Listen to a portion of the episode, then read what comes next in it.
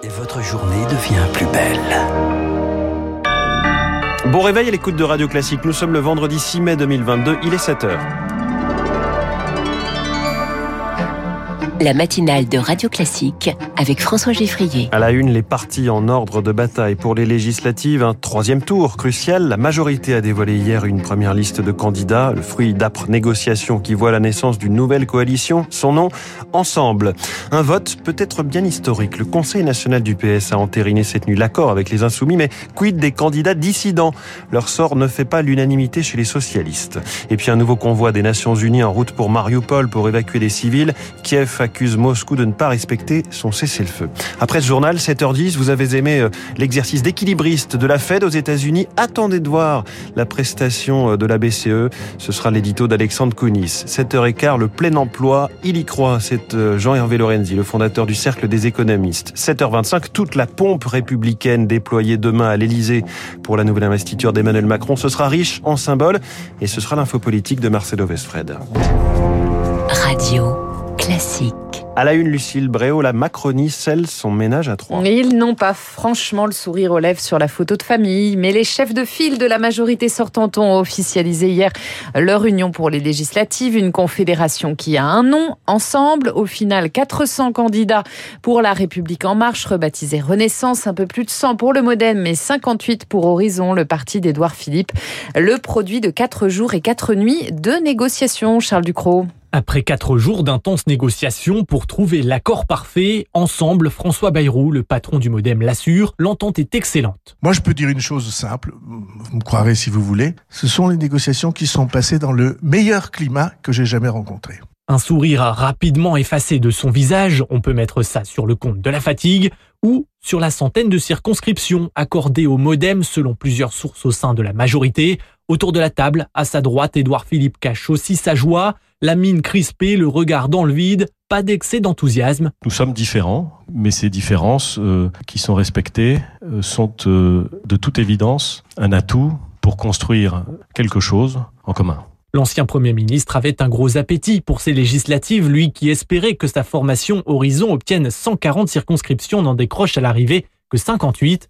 Une petite miette hein, du gros gâteau laissé au candidat de la République en marche devenu Renaissance. Il devrait être environ 400 de quoi rester sur sa faim. Et parmi les premiers investis, neuf ministres sortants, dont Gérald Darmanin, Jean-Michel Blanquer, Elisabeth Borne, Clément Beaune ou encore Gabriel Attal. Manuel Valls, lui, tentera sa chance dans la cinquième circonscription des Français de l'étranger qui regroupe l'Espagne et le Portugal, entre autres, face à l'actuel député En Marche sortant.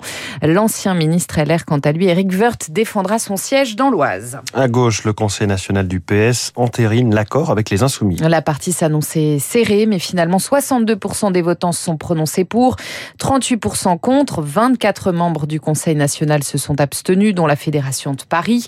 Parmi ceux qui ont voté contre, le sénateur du Val d'Oise, Rachid Temal, pour lui, pas question d'exclure les éventuels candidats socialistes dissidents. Le compte n'y est pas. Le compte n'y est pas.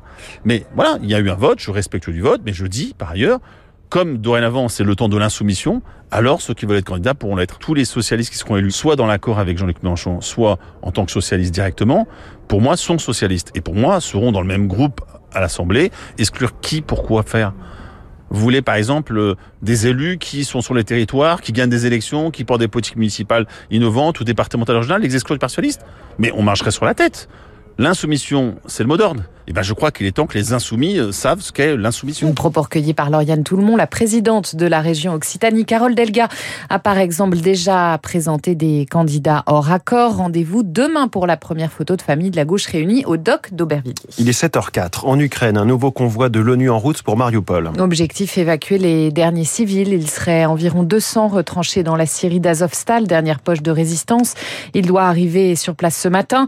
Volodymyr Zelensky lui accuse les forces russes de ne pas respecter leurs promesses de trêve dans les combats. Kiev craint une véritable hécatombe à terme. Ce n'est pas exclu, selon le général Jérôme Pellistrandi, rédacteur en chef de la revue Défense nationale. Les Russes espéraient s'emparer de Mariupol et notamment du complexe industriel sans trop de dégâts. À partir du moment où euh, le complexe est euh, sous le déluge, il n'est même plus réutilisable sur le plan économique. Dans les heures et les jours à venir, les Russes vont accroître leur pression en bombardant ces installations industrielles qui, de toute façon, ne pourront pas être mise en, en service, les combattants ukrainiens vont subir un feu intense parce que l'objectif des Russes, en fait, c'est de liquider cette poche de résistance pour récupérer les militaires concernés par le siège d'Azovstal pour pouvoir les réutiliser, notamment dans le Donbass. Un propos recueilli par Rémi Vallès. Une conférence des donateurs se tenait par ailleurs hier à Varsovie, en Pologne, pour aider l'Ukraine.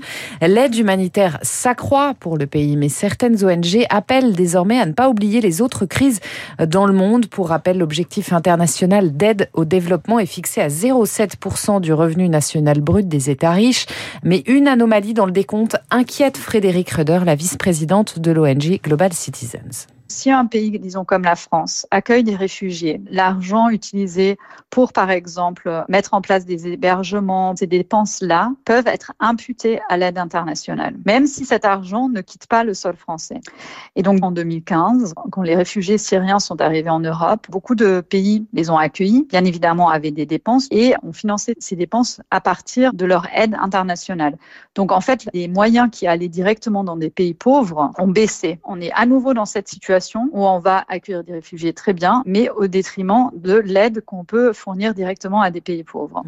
Propos recueillis par Anna Huo. En Israël, une nouvelle attaque a fait trois morts et quatre blessés hier soir à Elad, une grande, en grande banlieue de Tel Aviv. Une chasse à l'homme est toujours en cours ce matin pour retrouver le ou les assaillants. Une nomination très symbolique à Washington. Pour la première fois, une femme noire lesbienne devient porte-parole de la Maison Blanche. Son nom, Karine Jean-Pierre. Elle est née en Martinique de parents haïtiens qui ont ensuite émigré aux États-Unis. En Isère, une sortie scolaire tourne au drame. Une spéléologue professionnelle qui encadrait des collégiens a été retrouvée morte hier dans une grotte après une brusque montée des eaux. Trois adultes étaient restés bloqués sous terre après avoir fait sortir tous les enfants. Le parquet de Grenoble a ouvert une enquête. Et puis l'OM ne disputera pas la finale de la Ligue Europa Conférence. Les Marseillais n'ont pas réussi à marquer face au Feyenoord Rotterdam. Un nul 0-0 qui n'efface pas le 3-2 concédé en match aller. Quatre supporters, trois néerlandais, un fan de l'OM, ont été interpellés en marge de cette demi-finale retour. Merci Lucille Bréau. Prochain journal à 7h30 avec Charles Bonner. Dans un instant, l'édito d'Alexandre Kounis des Échos. Mission impossible sans Tom Cruise, mais avec Christine Lagarde. C'est le défi de la BCE sur la question des taux. Puis cette question, le plein emploi, c'est combien et c'est quand? Jean-Hervé Lorenzi, fondateur du Cercle des économistes, est mon invité. Radio Classique 7h.